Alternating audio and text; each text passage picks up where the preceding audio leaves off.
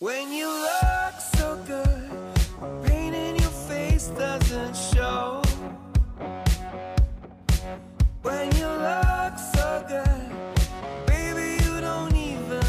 Pelo dia do Ciência Todo Los. É, como, como você está? Com frio, do nada acordei com 12 graus Celsius. O que que tá acontecendo, Greg? Então, eu não tenho a menor ideia, mas deu uma esfriada bem repentina mesmo. Eu lembro de último fim de semana eu tá reclamando do calor pra alguém e de repente eu estou passando frio também. É, dito isso, é, eu quero quero logo quebrar a quebrar o gelo e eu quero ir pra conversa, porque a conversa do último episódio que você começou a de fissão nuclear e por que que montar um sistema de alimentação elétrico é mais complexo do que a gente imagina no primeiro momento. Uhum. Eu queria estender essa conversa pro, pra um segundo lado. Hum, eu tô Que curioso. eu acho que é interessantemente complementar. Porque você falou que a razão que a gente precisa é talvez usar fissão num futuro próximo para ter um sistema de energia realmente limpo em questão de CO2 é porque, infelizmente, ainda energia eólica e energia solar têm limitações que impedem que elas sejam só que elas sejam as únicas formas de energias usadas. Sim. Então, eu quero tentar olhar com essa visão um pouco mais realista, talvez até um pouco mais pessimista, para uma tecnologia que é cercada de ah, optimismo. Ah. E eu quero falar de fusão nuclear eu consegui vir, na ver- mesma ótica. ver isso vindo. É, e eu, eu acho que é um, é um contraste muito bom. Então, é, Pedro, o que é fusão nuclear para os não iniciados aí? É basicamente o que o Sol faz também. Quando a gente tem dois átomos de hidrogênio, a gente junta eles, funde esses átomos, isso vira hélio e libera uma parcela de energia no processo. É basicamente alquimia. É, é alquimia, é literalmente. No começo do século XX, algumas pessoas chamavam a, a física nuclear de, tipo, basicamente alquimia mesmo, e não tá errado, a gente transforma elementos. Exato. Então, fissão nuclear, você pega um elemento pesado e transforma em elementos leves, o que libera energia. E fusão, fusão nuclear, você pega elementos leves, monta num pesado, o que também libera energia. Aqui tem uma coisa, só fazer uma nota, que parece que as duas coisas não deviam ser possíveis, né? Que é Pera, então quebrar átomos e fundir átomos, os dois geram energia? E a resposta é que depende o quão pesado você tá. Para elementos leves, quebrar eles custa energia e juntar eles ganha energia. Para elementos mais pesados que o ferro, é o oposto. Quebrar eles libera energia e juntar eles que custa energia. E é por isso que a maior parte das estrelas não funde elementos mais pesados que o ferro. Justo. Então, ok. Fusão nuclear é exatamente isso. Posso A só fazer uma simples. nota? Uhum, à vontade. É, essa semana, inclusive, várias pessoas marcaram a gente no Twitter é, em uma notícia. Não sei se tu chegasse a ver, Greg, até. É, Da ignição de fusão. Isso, exatamente. Eu vou chegar lá, vai tá, tá na conversa aqui, eu vou explicar o que é, porque é importante. Eu justamente quero construir a lógica para Porque tem, tem várias questões em torno de fusão nuclear. Uma é quando, quando diabos que isso vai ser algo viável.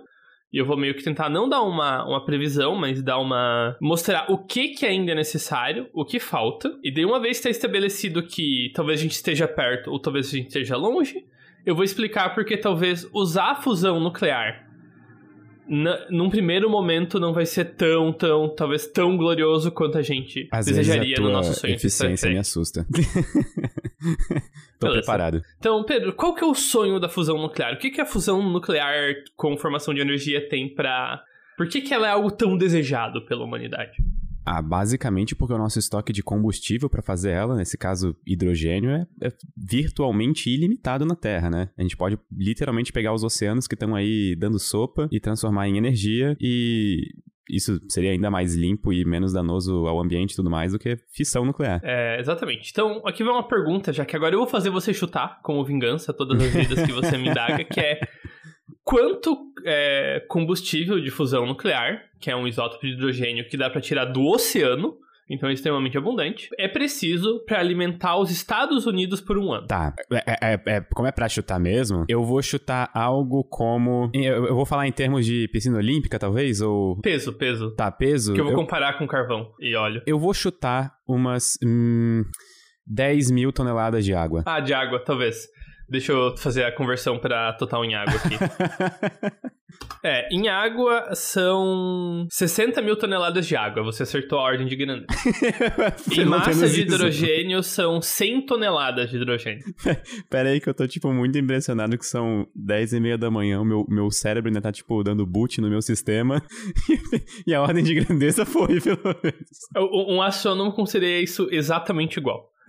É, exatamente. Então, imagina uma frota de quatro caminhões levando carvão ou algum outro de tipo de combustível fóssil para ser queimado em uma usina, certo? Uhum. Se aquele tanto de carvão em peso fosse magicamente transformado em hidrogênio, é, os isótopos certos para fusão nuclear, aquilo seria o suficiente para alimentar os Estados Unidos por um ano e o Brasil por uns dois, três anos. Tipo, quatro caminhões levando toneladas e toneladas. Assim, a densidade energética, quanta energia tem armazenada nesse tanto de combustível, é impressionante. Isso eu preciso admitir. Exato. E, idealmente, se a tecnologia realmente for boa e viável, tão tanto quanto esperado, um jeito que eu vi isso posto é que isso largamente remove considerações de produção de energia da geopolítica. Talvez isso foi a, a forma mais enfática de dizer a vantagem, sabe? Tá, 60 mil toneladas de, é, de água, vamos supor, fazendo a conversão pra água, dá, dá- dá mais ou menos o que, assim? Eu tô tentando colocar em termos mais palpáveis para as pessoas que estão ouvindo a gente. Deixa eu ver aqui, piscina olímpica. De novo você colocou piscina- piscina olímpica, né? É que piscina olímpica é o mais padrão, então a gente melhor usar ele mesmo. É, uma piscina olímpica tem um, um milhão, quase 2 milhões de litros. Deixa eu ver quantos quilos dá. Ah, é, isso são 2 milhões de. São 2 milhões de quilos, 2 mil toneladas. Tá, então a gente tá falando de 30 piscinas. 30 piscinas olímpicas, é. é. Tá, é, assim, eu fico ainda mais surpreso. Tipo, realmente parece ser tipo, muito pouco pra alimentar os Estados Unidos inteiro em um ano, sabe? Então. Aham. Aqui, vale indagar, Balneário recentemente acendeu a faixa de areia, né? O, qual será o volume de areia que foi colocado em Balneário? Porque eu acho que talvez seja comparável. Eu lembro de ver alguma coisa é, da vazão do- por segundo do volume de areia. E era uma coisa impressionante. Sim. Então, quando a gente tá falando de mover água, isso não é uma quantidade absurda, tá? Isso é algo bem manejável com algum tempo. Por conta disso, todos os países que tiverem acesso ao mar e a tecnologia para extrair o, é, extrair o combustível e fazer fusão nuclear vão ter acesso efetivamente ilimitado à energia. Isso é, tipo assim, uma proposta digna de, tipo, o sonho último da humanidade, sabe? Tipo assim, é extremamente animador esse, esse, esse prospect. Outro elemento é que, por conta do combustível para fusão nuclear não ser perigoso, como é o caso da fissão, tanto para a produção de armas quanto para a exposição de humanos aí a longo prazo, não é tão politicamente perigoso você ajudar o seu vizinho a desenvolver fusão nuclear. Algo que com fissão nuclear é altamente regulado e altamente observado porque é muito perigoso. Desenvolver fissão nuclear é um passo para você ter armas de fissão nuclear. É, mas tu sabia que todos os seres humanos, sem exceção, que foram expostos a óxido de hidrogênio morreram? é água, tá, gente? Inclusive. Inclu- é, deixa esse barulhinho, Seraps, por favor, no, no podcast, só pra galera lembrar de beber água, hidratem-se. Eu vou continuar falando como se não tivesse derramado metade da água que eu chacoalhei e tô me limpando enquanto isso. É, toda forma, perfeito. Ok, mas é- essa é a parte boa. A parte ruim é que tem uma, uma frase sempre dita sobre fusão nuclear. Que fusão nuclear é a tecnologia do futuro, porque ela tá sempre no futuro. Sim, vai tipo uns 60 anos já, pelo menos, assim. Só que eu- no meu, na minha pesquisada, eu cheguei a uma conclusão hum, ligeiramente otimista. Porque eu acho que a última vez que a. A primeira vez que a fissão nuclear tava com uma grande expectativa. Eu acho que ela era infundada por analogias falhas. Como e assim? deixa eu explicar por quê. É, eu tô, tô curioso. Nos anos 50, anos 40, anos 50, fissão e fusão nuclear viraram duas coisas que começaram a ser entendidas, certo? Para desenvolver armas de fissão nuclear, aprender a fazer fissão nuclear em reatores é importante, porque é assim que você produz parte do combustível da arma. Então, existia um altíssimo interesse em desenvolver reatores de fissão. E da época que fissão foi bem entendida pra gente ter reatores funcionais, não deu 20 anos. Esse é muito pouco tempo e é impressionante. E eu acho que muito do- da questão foi que a galera achou que a fusão nuclear, fusão nuclear ia ser parecida. Até- que. Uhum. Uma nota interessante é, nessa época, as pessoas já tinham medo de energia de fissão nuclear, de reatores nucleares. Então, eu convido os leitores, e até tu, Greg, se não tiver visto ainda, é, a própria Disney, na época, o Walt Disney, fez uma campanha de átomo pacífico, The Peaceful Atom. Então, eram vários desenhos e tudo mais, tentando, tipo, conscientizar as pessoas da importância da energia nuclear e como ela poderia ser, tipo, real, a energia do futuro, e tentando fazer essa campanha de conscientização massiva, sabe? Foi um ponto bem interessante da história da humanidade. E, ah, exatamente. E eu acho que isso, essa, esse paralelo entre fissão e fusão nuclear não é justificado por considerações físicas objetivas, sabe? Porque o, o caminho para fusão nuclear estava muito mais longe do ponto de vista tecnológico. É, eu acho que talvez nesse, nessa época, assim, tipo, como a gente teve vários avanços extremamente significativos, tanto tecnológicos quanto científicos, num muito curto espaço de tempo, as pessoas criam aquela falsa impressão de que todo o resto do progresso vai ser extremamente rápido, né? Então, por exemplo, para fazer o pulo de, olha só, temos um reator nuclear para, ah, daqui a três anos a gente vai visitar o resto da galáxia, parecia muito mais palpável naquela época do que ele realmente era. E tem, tinha todo o contexto de guerra e vantagens, que nem tu dissesse, competitivas, de ter armas de fissão, então tem todo um cenário por trás que fazia isso ser mais fácil. É, perfeito. Então, qual que é o caminho tecnológico da fusão nuclear que torna ela tão difícil? Porque você disse, o Sol faz fusão nuclear o tempo todo. A luz chegando na sua cara, cara ouvinte na rua, foi feita por fusão nuclear no Sol. Por que é tão difícil replicar o Sol aqui na Terra? Eu vou chutar que é porque o Sol tem 99,8% de toda a massa do sistema solar. Precisamente, as condições de pressão e temperatura do Sol literalmente não são replicáveis. Então é preciso compensar, especialmente a pressão é, é in- in- impossível de replicar. É preciso, então, aumentar drasticamente a temperatura para a fusão acontecer em baixas pressões. E a temperatura precisa ser 10 vezes maior que a temperatura no núcleo do Sol. Greg, eu só acho importante talvez a gente explicar um pouco por que, que a pressão, tipo, se a gente não pode mexer na pressão, por que, que a gente pode mexer na temperatura? Que talvez isso não seja tão óbvio para as pessoas. Ok, é... como que a gente aumenta tanto a temperatura? É a pergunta? Qual que é? a- Não, é tipo assim, é tipo, por Uhum. exemplo, existem condições específicas que a gente precisa para a fusão acontecer, tipo pressão alta e temperatura alta. É, só que a gente acabou de dizer que a pressão alta, ela a gente não vai conseguir replicar aqui na Terra, justo. Isso é até uma questão de ciência de materiais. É, então, por que que mexer na temperatura poderia ajudar a gente a seguir esse caminho, sabe? Para a fusão nuclear acontecer, você precisa que dois átomos leves cheguem muito perto um do outro. Se você tem alta pressão, eles naturalmente já estão um pouco perto um do outro. Só que eles precisam. Os dois átomos é, não vão ser átomos normais, eles vão ser ionizados. A gente está falando de um gás de plasma, que é um gás de partículas carregadas.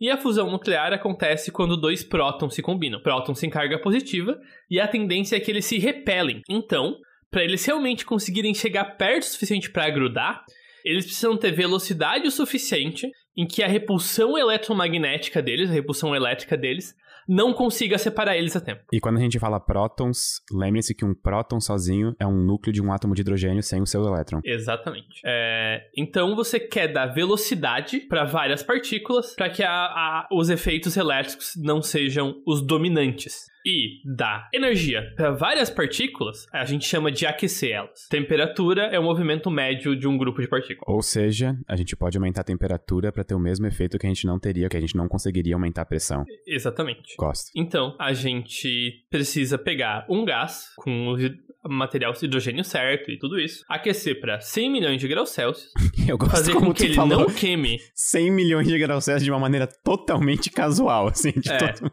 fazer com que ele não queime tudo ao redor, e daí você pode ter fusão, talvez. Eu posso, posso só, só pincelar um, um dos desafios escondidos da fusão? É, tá, 100 milhões de graus Celsius. E o Greg bem colocou que a gente não pode, tipo, fazer isso tocar em nada. Porque a gente não conhece nenhum material existente hoje que suporte temperaturas de 100 milhões de graus Celsius. E, inclusive, nessa temperatura a gente pode até, tipo, esquecer a unidade que a gente tá medindo a temperatura. 100 milhões de graus já tá, tipo, totalmente suficiente é, só que esse é um problema muito, tipo, isso é ciência de materiais, só que a gente não resolve com um material específico, a gente resolve com algumas técnicas muito inteligentes. Tipo, por exemplo, um plasma, qual que é a característica mais legal de um plasma? Ele é eletricamente carregado. Então a gente poderia, talvez, fazer esse plasma ficar dentro de uma, vamos supor, uma cumbuca de campos magnéticos. Ele não vai tocar em nada, ele vai ficar literalmente moldado por um campo magnético muito forte. E é só, é essa pincelada que eu queria dar, porque eu acho isso extremamente interessante. Sim, é- essa é- tem dois tipos de. Exatamente. O que você falou são dois tipos de tecnologia de fusão nuclear, que é o tokamak e o stellatron. Os dois usam campos magnéticos para deixar o plasma isolado. E a ideia de produção de energia com eles é o seguinte: você deposita a energia inicial para começar a fusão, certo? Uhum. Só que a, a energia que a própria fusão começa a criar é suficiente para manter mais fusão acontecendo. Então, a vantagem dessa tecnologia de campos magnéticos, que são reatores em forma de rosquinhas, é que idealmente você vai conseguir manter a fusão nuclear acontecendo por muito tempo. Atualmente, acho que os nossos recordes são na escala de segundos, mas o objetivo é chegar em minutos, talvez 30 minutos com um dos reatores, o reator 7X. Isso, isso eu acho que é uma pergunta válida, Greg. É. Porque tá, a gente vai gastar energia pra iniciar esse processo de fusão. E 100 milhões de graus Celsius é bastante energia que a gente vai gastar pra fazer isso. É, provavelmente o pessoal da Celesc ficaria extremamente bravo comigo se eu tentasse fazer isso em casa. É. E cairia a energia do Brasil. Então a, a pergunta é, tipo, como, como que a gente geraria energia extra com a fusão nuclear? Ela se torna autossustentável a partir do momento que a gente começa ela? Que nem um reator nuclear? É o que a gente gostaria. Só que a gente não chegou nesse ponto ainda. Não chegou nesse ponto de não sabe ou não chegou nesse ponto de. Tipo, isso- Tecnológico. Ah, ok, entendi. Não, ah, não existe nenhum reator atualmente que produziu mais energia do que foi gasto, que é o chamado ponto de paridade de energia, ou break-even em inglês. Isso é uma das coisas que eu odeio da internet, cara, porque todo mês parece que surge um artigo de alguém que conseguiu fazer isso. É, os atuais recordes estão em torno de 70% da energia gerada para um em, em fusão Nossa, do que foi isso- depositado. Isso é impressionante, não, não vou mentir. Só que aqui vale uma nota. Até agora, nenhum do. Um, só um reator projetado, o JET, tinha como objetivo alcançar a paridade. Os outros eram muito mais para estudar a física de plasma e entender como controlar melhor o plasma do que gerar energia. Porque, de novo, avanços graduais. Inclusive, é, esses, essas técnicas de controle de plasma, teve uma que ficou bem famosa que usaram inteligências artificiais, não foi? Sim, exatamente. É, ok. Então, aquecer plasma, manter ele confinado por um período de tempo são tecnologias que a gente já está começando a dominar.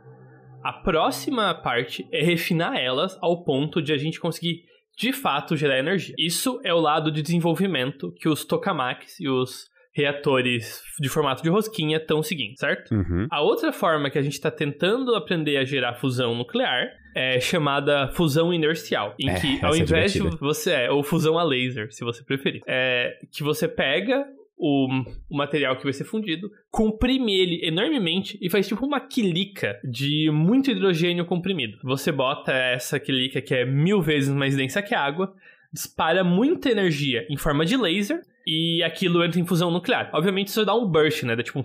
Dá só um, um estouro. E daí você tem que botar outra quilica e fazer de novo, certo? Uhum. Foi essa tecnologia que alcançou o chamado ignição nuclear. É, o que que é ignição? Toda a, a esfera tem material que consegue fundir, certo? Uhum. Só que, na maior parte dos experimentos, o que acontecia?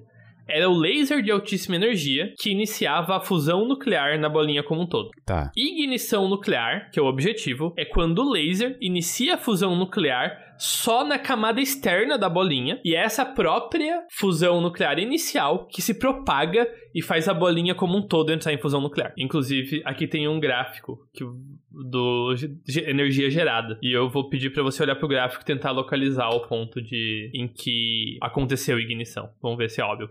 Assim, ah, tá bem difícil de reconhecer, mas eu vou chutar que é 2021. Meu Deus do céu. Então, é, é um gráfico de barras com energia e a barra, uma barra em 2021 é 10 a 20 vezes mais alta que todas as outras barras. Eu vou só anotando isso daqui pra colocar na descrição. É, isso gerou 70% de energia depositada também. Então, tanto o lado de fusão é, inercial quanto a fusão em rosquinha estão nesse platô de 70%. Tá, então essa notícia recente que marcaram a gente é sobre ignição nuclear, é, ignição da fusão nuclear, vem disso daí, da fusão inercial. Exatamente, vem da fusão inercial. É, vale notar que a notícia é recente, mas os dados que geraram a notícia foram coletados ano passado. Só foi realmente terminada a análise confirmada que não tinha nada errado. Então, realmente é notícia nova, por mais que a, a produção da energia tenha, tipo, quase um ano. Nossa, isso me deixa até mais tranquilo, porque, tipo, não saiu exatamente na hora em que fizeram. E gosto quando as coisas têm análise por trás. Faz tempo que eu não, não via isso em jornalismo. Ok, então, é, agora eu quero dar a coach antipessimista de que a fusão nuclear é a energia do futuro, certo? Pera, a anti-pessimista? É, eu não vou chegar a chamar de otimista, porque tem um- uma vírgula nela. Cara, sendo Mas é- anti-pessimista já basta. É. Mas é de um pesquisador russo, eu não lembro o nome dele, mas foi perguntado: quando que a gente vai conseguir ter fusão nuclear prática? E a resposta dele foi bem direta. Quando a humanidade quiser o suficiente. E aqui vem outro paralelo da fissão com a eh, fissão e fusão nuclear. Fissão teve muito, mas muito, mas muito mais investimento por causa da corrida armamentista. Muito mais investimento. Algo que, por mais que sempre existiram governos, a Europa sempre teve um reator tokamak aí funcionando, ou um Stellatron da vida, o investimento em fusão nuclear, por boa parte do tempo, especialmente depois daquele da decepção inicial, foi um tanto quanto cauteloso. Ninguém queria arriscar bilhões e bilhões de dólares em um projeto que talvez fosse impossível. É, eu acho que a notícia recente da ignição ajuda também bastante a recobrar, tipo, a fé na tecnologia. Porque eu lembro quando eu tava na graduação de física ainda, tipo, na época do bacharelado, que eu tava lendo um livro sobre fusão nuclear. E o livro inteiro era pincelado por questões do tipo, se ela for possível, se nós conseguirmos, tipo, coisas desse tipo, sabe? É, só que agora tem uma mudança drástica. Na última década, 2014 para cá, os investimentos em fusão nuclear aumentaram drasticamente. Se você procurar notícias, se você procurar fusão nuclear em algum site de notícias, você vê, ah, um bilhão aqui, dois bilhões aqui. A Europa está produzindo nas duas próximas 15, 20 anos. A União Europeia, com outros países associados, vai produzir dois grandes reatores. Inclusive, o segundo deles tem como parte dele, ele vai ter a capacidade de ser ligado na rede elétrica para gerar energia, de verdade, que é o demo. Nossa, eu, eu inclusive achei aqui, ué, pesquisei rapidamente, achei na Nature um gráfico e ele mostra vários, é, vários, hoje em dia, tipo assim, empresas privadas de fusão nuclear. E isso é um indicativo interessante, porque se existem já empresas privadas realmente trabalhando na tecnologia. É, eu, eu vi um documentário da Bloomberg sobre isso, inclusive. Achei muito bom, nossa. Os documentários da Bloomberg são fantásticos. Eu achei, eu achei que ia ser, eu achei que ia ter um bias muito otimista pra indústria privada, mas não, ele foi bem pé no chão, sabe? E foi bem realista aí. Então, existem vários projetos de fusão nuclear privada. O que eu acho interessante é que a maior parte deles está testando designs alternativos. Isso faz sentido, porque a gente teve estagnado por muito tempo. Uhum. Então, tipo, claramente, ou a gente, sei lá, é impossível fazer isso, ou a gente tá tentando fazer da maneira errada. Sim. Por exemplo, eu, eu, uhum, não, não duvidaria de testarem novos designs que sejam uma espécie híbrida entre o design de inercial e o rosquinha. Ele exatamente esse que eu ia falar. Ah, por favor, estenda, por favor. É, ele é um. Dá pra quase chamar, não porque move, mas a, a, a aparência dele parece um motor de fusão nuclear, em que ele tem pistões. E o que eles fazem? Eles botam uma quantidade. Eles injetam, em vez de injetar numa pastilha super comprimida, eles injetam um líquido denso, como chumbo derretido ou algo assim, com o gás plasma e daí superaquecem o plasma, não tanto, e eles usam os pistões para criar uma onda de choque que cria a fusão. Essa fusão não é sustentada por si mesma, mas a ideia é que você consiga fazer. É, é tipo um, um gasolina num carro. Você injeta, cria uma explosão de fusão, injeta mais outra, injeta mais outra, sabe? É, e a ideia seria talvez fica... conseguir mais energia do que a gente tá gastando com as injeções, é isso? Provavelmente esse processo nunca vai conseguir ser tão eficiente quanto a energia sustentada, mas talvez seja mais fácil. E aqui, muito asterisco no máximo, porque talvez não seja. E eu acho que isso é uma da do panorama do lado do investimento privado é, eles tendem a tentar tecnologias que são tecnicamente mais simples de realizar, só que ao mesmo tempo a chance de sucesso é menor do que a, a metodologia lenta, mas super rígida do setor de pesquisa de base, no né? setor de pesquisa governamental pública. É, e muito provavelmente se a gente chegar no, no estágio em que a gente consiga fazer um reator de fusão nuclear funcionar é, a pesquisa em cima deles não ia parar, porque é extremamente vantajoso para todo mundo eles serem cada vez mais eficientes. E mesmo um reator de fusão ineficiente seria muito bom pra gente, sabe? Exatamente. Então você tem isso. A, a única nota que eu vi que, é, que eu achei talvez interessante pontuar é que uma das pesquisadoras que trabalha com fusão nuclear, sei lá, há 30 anos, ela fala que o medo dela é que, de novo, empresas privadas precisam de investimento. Então, assim, tem uma cara que algumas dessas estão fazendo umas promessas meio irrealizáveis, sabe? Ah, vamos conseguir uma demonstração que bate a paridade de energia em dois anos. Uhum. E daí fala, agora imagina se tem, sei lá, bilhões e bilhões de indústria privada, e, e, muitos dos projetos governamentais têm parcerias privadas, né? Uhum. Que é tecnologia de ponta, enfim. E daí vamos supor que você tem 20 dessas empresas aí, 10, investindo 20 bilhões nelas de várias fontes, as 10 falham drasticamente, sabe? Isso pode dar uma desanimada no investimento do setor governamental, das parcerias privadas e governamentais. Mas enfim, vamos, vamos esperar que isso não aconteça. Eu, honestamente, eu acho que isso não vai acontecer acontecer. Porque, embora a gente possa ter essas falhas e, tipo, sei lá, 19 em cada 20 empresas falhando, tipo, a gente tá atingindo milestones no processo que são muito importantes e muito concretas. Tipo, essa mesmo da ignição que tu acabaste de colocar no gráfico, tipo, realmente é impressionante. E o que. Então, o, o que, que vai acontecer no futuro próximo da fusão nuclear, certo? Uma janela no futuro próximo aí.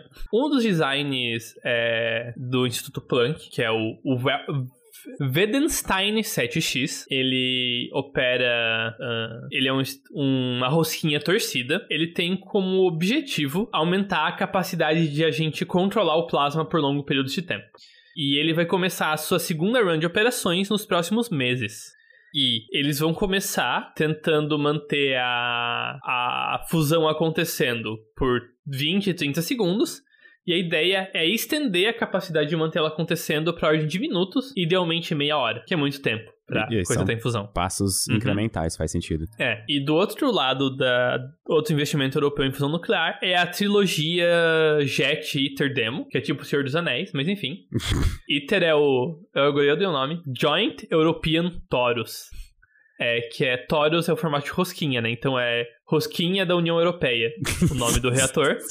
É, ele foi o primeiro, ele foi feito nos anos 80 e tinha como objetivo ser o primeiro reator a alcançar a paridade de energia, o que ele falhou. O melhor resultado dele foi 70%, como eu já disse. Baseado no que foi aprendido com ele, um segundo reator foi projetado, é, com, de novo, esse reator foi projetado nos anos 2000. Então a tecnologia de projetagem dele está defasada, mas ele está sendo feito é o ITER, que é International Thermonuclear Experimental Reactor, que é Reator Internacional Termonuclear. É, ITER também significa é, o caminho em latim, então Gostei. ele é parte do caminho, é. Ele tem como objetivo, já que o, o Jet não conseguiu paridade de energia, ele quer fazer isso. E ele quer fazer isso em grandes escalas. Ele quer uma paridade de energia que seja teoricamente viável para produzir energia real. Porque só é, você ter ganho de energia não é suficiente, né? Se o seu ganho de energia com fusão nuclear é de 1%, provavelmente não vai ser barato você produzir energia. E daí não vai ter incentivo para os países trocarem.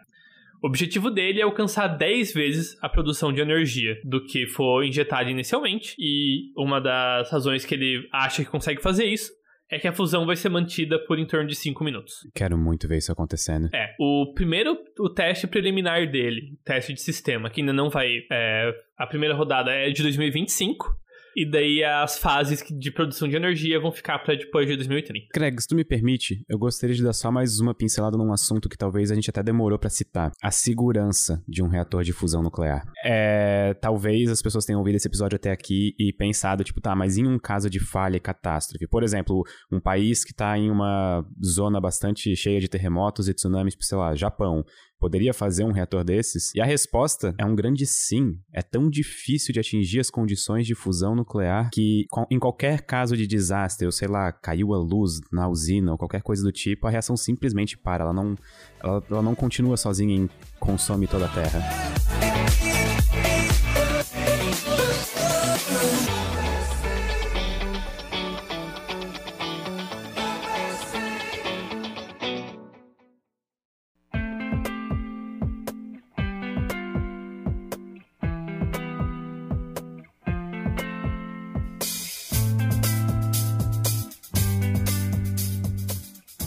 Outra coisa que torna especialmente seguro é que a, por mais que o plasma esteja em altíssimas temperaturas, é, ele é, ele não é super denso. Ele é extremamente então, rarefeito, energia, né? É. Então essa energia tá bem espalhada e parede, as paredes de metal do reator conseguem conter em caso de vazamento. O plasma não vai vazar. E até se vazasse é hidrogênio, Aham. com um pouquinho de hélio, Exatamente. caso a gente tenha conseguido fazer É. a fusão. E aumentar a temperatura da sala aí um pouco, e é isso. É, Outra nota curiosa é que os ímãs são produzidos por elétron-ímã, certo? Uhum. Supercondutores. Só que supercondutores têm que ser mantidos perto do zero absoluto. Então quer dizer que do meio do reator para um pouco atrás da parede dele, a temperatura vai de 100 milhões de graus Celsius para o zero absoluto. Parabéns, humanos. É, é o maior gradiente de energia do universo, segundo algumas pessoas, porque é inconcebível ter outro dessa forma. Muito bem. O ITER é, vai ensinar um monte sobre fusão nuclear, mas ele ainda não vai produzir energia para o grid. Então, um outro é, reator está sendo projetado, chamado DEMO. DEMO de Demonstration, demonstra- demonstração. E ele vai ter como objetivo produzir energia elétrica para o circuito elétrico da Europa. E ele já foi, o design dele já foi feito com te tecnologias mais modernas, então ele vai ser um upgrade do ITER. Por isso que eu chamo de é, trilogia. Jet, ITER, Demo são a, a trilogia aí do Taurus. Que, que é... um anel, né? É o retorno é a do trilogia do anel, Pedro? É, é, exato, esse é o retorno do rei. Não, retorno do rei não, qual que é o terceiro? É, é retorno do rei, Return of the King. É verdade. É, exatamente. Então vamos torcer para que Sauron não consiga a fusão nuclear. Não. Só a pessoa que escolheu o nome Demo podia escolher outro nome. A gente não precisa de mais nomes que lembrem coisas negativas para coisas envolvendo energia nuclear, tá ligado? Se eu fosse dar um nome para esse reator, eu ia dar um nome muito legal. Tipo, alguma coisa, tipo Pedro. Agora vimos que o reator Pedro conseguiu produzir mais energia do que ele consumiu. É um momento histórico. Mas faz sentido. Uhum. Eu quero viver num mundo movido a energia de fusão nuclear. Ah, e, e só, assim, obviamente, é, tudo que a gente tá falando, tipo, tá muito no futuro. Mas, é, o próximo passo, provavelmente, depois a gente, tipo, vamos porque tá, a tecnologia de fusão nuclear virou uma tecnologia estabelecida, a gente já tá usando isso nos grids de diversos países. É, o próximo passo, provavelmente, seria a miniaturização, né, da tecnologia. Que nem, tipo assim, a gente primeiro criou reatores nucleares de fissão extremamente grandes e depois colocou dentro de submarino, dentro de avião, dentro de várias coisas. E esse é, um, esse é um bom ponto. Imagina só o tanto de possibilidades que se abririam de exploração espacial, por exemplo, com miniaturização de, de reatores de fusão. É, para uso em grid, grids elétricos, maior é melhor. Sim. Idealmente, os reatores. E eles são. Reatores nucleares maiores são mais fáceis porque tem o, o, campo magnético não ser tão, tão preciso. Então, para aplicações de produção de energia em escala nacional, o objetivo é fazer os maiores que você conseguir. Então, você quer achar o ponto de equilíbrio entre o custo, sabe, e o tamanho que você pode fazer. Outros usos não energéticos óbvios. Reatores nucleares não produzem energia elétrica, eles produzem calor e o calor é transformado nessa energia elétrica. Em coisas que você precisa gerar calor, você pode usar reação nuclear, fusão nuclear para gerar esse calor. Isso incluiria a produção de combustíveis, por exemplo, separar hidrogênio da água, tem vários desses processos industriais que usam aquecimento. Então, se você conseguisse algum tipo de reator de fusão mais menor, não precisa nem ser tão pequeno. Você pode gerar esse calor, sei lá, numa mini construção do lado da sua fábrica e transportar o calor para dentro, ou algo assim. Você consegue ajudar uma série de processos industriais que normalmente queimariam carvão e óleo e trocar eles por fusão nuclear aí. Literalmente a criatividade é o limite. Eu, eu, eu tive uma ideia que eu me liguei que é muito errada. eu ia dar o pior exemplo possível. Eu ia dar o exemplo da daqueles separadores das, dos hidrocarbonetos de petróleo que você vai aquecendo e dependendo da altura que sobe, você tem os produtos diferentes, né? Ah, Só sim. que eu pensei, pera, a, a, ideia da fusão nuclear é justamente substituir o petróleo, então. tipo. Bom, mas sendo realista, em tua defesa, a gente nunca vai parar de usar totalmente derivados do petróleo, sim, né? Sim. Mas toda diminuição ajudaria. Então, eu, eu, considero essa uma excelente ideia. Eu, eu tô imaginando o, o mundo distópico em que a fusão nuclear é descoberta e a indústria do petróleo e do combustível de gás consegue usar a fusão nuclear para fazer o petróleo muito, muito mais barato. que volta tudo pro petróleo. Ah, não. Depois desse episódio, eu sei que talvez a tua intenção fosse deixar a gente não tão otimista, mas também não pessimista. Mas eu saio desse episódio bastante otimista quanto à tecnologia. Ah, faltou a parte realista. Obrigado pela lembrança. É... De novo, você ter reatores nucleares não garante que eles vão ser mais baratos que a alternativa. E essa que é a parte da questão. Os grids elétricos são complicados e mudar eles também vai ter um preço de transição.